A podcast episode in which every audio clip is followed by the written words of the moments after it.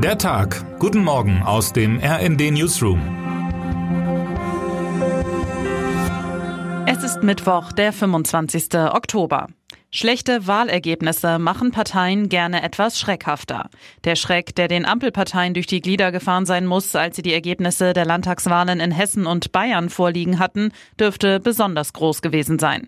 Nicht nur ob des eigenen mäßigen Abschneidens, sondern vor allem ob des starken Abschneidens der rechtspopulistischen AfD, die sich vor allem wegen der Migrationsfrage im Aufwind befindet. Kein Wunder also, dass es Bundesinnenministerin Nancy Faeser nur zweieinhalb Wochen später besonders eilig hat, ein Gesetz Gesetzespaket zum Thema durchzubringen. Heute will Feser Maßnahmen für effektivere Abschiebungen dem Kabinett vorstellen. In dem Paket enthalten ist unter anderem die Verlängerung des Abschiebegewahrsams oder die Erleichterung von Abschiebungen in der Nacht. Was noch vorgesehen ist, hat mein Kollege Markus Decker zusammengefasst. Er weiß auch, bei den Grünen ist ein deutliches Grummeln zu entnehmen, wenn es um das Paket geht. Und nicht nur dort. Der Leiter der Europaabteilung der Flüchtlingsschutzorganisation Pro Asyl, Karl Kopp, kritisierte das Tempo und den Inhalt des Gesetzes. Die Verbände hatten nur 48 Stunden Zeit für eine Stellungnahme, sagte er dem RND. Das ist bei einem so komplexen Gesetz ein Unding. Dass die Missstände bei der Versorgung, Integration und im Zusammenleben mit Flüchtlingen benannt werden dürfen, findet die stellvertretende Leiterin des RD Hauptstadtbüros Christina Dunz. Sie meint in ihrem Kommentar aber auch, was jetzt verhindert werden muss, ein Überbietungswettbewerb, in dem immer härtere Konsequenzen gefordert werden. Dieser, so Dunz, schüre nur Hass, ebenso wie Stimmen aus den Reihen der Union, irreguläre Migration an Außengrenzen auch mit physischer Gewalt aufzuhalten. Über die Gemütslage auf der anderen Seite der Grenze berichtet heute mein Kollege Can Marei. Er war an der tunesischen Küste unterwegs, wo verzweifelte Migrantinnen und Migranten aus Subsahara-Afrika nach oft jahrelanger Odyssee auf die gefährliche Überfahrt nach Italien warten. Europas Abschottungsversuche schrecken sie ebenso wenig ab wie die drastischen Maßnahmen der Tunesier, die die Menschen im wahrsten Sinn des Wortes in die Wüste schicken. Die Causa Wagenknecht wird die Politik wohl noch einige Zeit beschäftigen. Und das, obwohl die ehemalige linken Politikerin noch keine Partei, sondern zunächst erst einmal nur einen Verein gegründet hat. Das klare Ziel Wagenknechts ist aber, bereits zur Europawahl im Juni 2024 mit der neuen Partei anzutreten und möglichst auch bei den anstehenden Landtagswahlen im Osten. Wie aber würde die Union mit einer solchen Partei umgehen? Zusammenarbeit oder nicht? Darauf will man sich im Konrad-Adenauer-Haus derzeit noch nicht festlegen.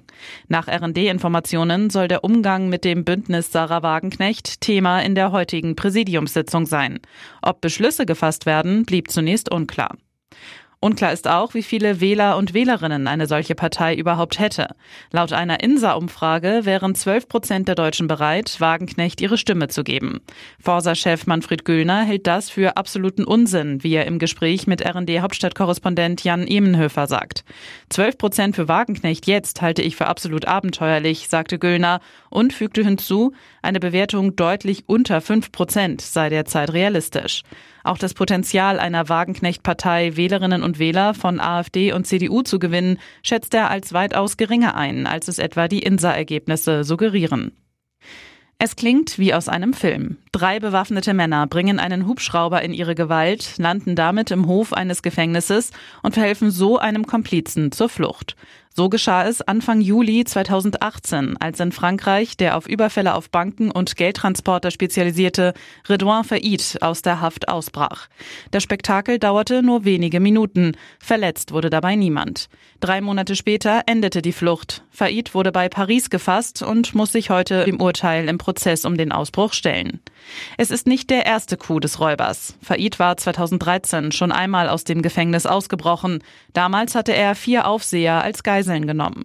2018 hatte ein Gericht ihn wegen seiner mutmaßlichen Rolle bei einem gescheiterten Raubüberfall 2010 zu 25 Jahren Haft verurteilt. Bei einer Verfolgungsjagd war damals eine Polizistin getötet worden. Allein auf der Anklagebank sitzt Faid nicht. Neben ihm sind noch elf mutmaßliche Helfer angeklagt. Borussia Dortmund steht im dritten Spiel der Champions League bei Newcastle United unter Druck und braucht als Tabellenletzter in der schweren Gruppe F einen Sieg. Zuversichtlich zeigte sich vor der Partie Emre Can.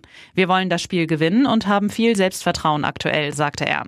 RB Leipzig dagegen kann gelassener auf sein heutiges Spiel blicken. Die Sachsen sind Zweiter in der Gruppe G und könnten mit einem Sieg das gegnerische Team Roter Stern Belgrad weiter auf Abstand halten. Und damit wünschen wir Ihnen einen guten Start in diesen Tag. Text Sabine Guroll, am Mikrofon Jana Klonikowski. Mit rnd.de, der Webseite des Redaktionsnetzwerks Deutschland, halten wir Sie durchgehend auf dem neuesten Stand. Alle Artikel aus diesem Newsletter finden Sie immer auf rnd.de slash der Tag.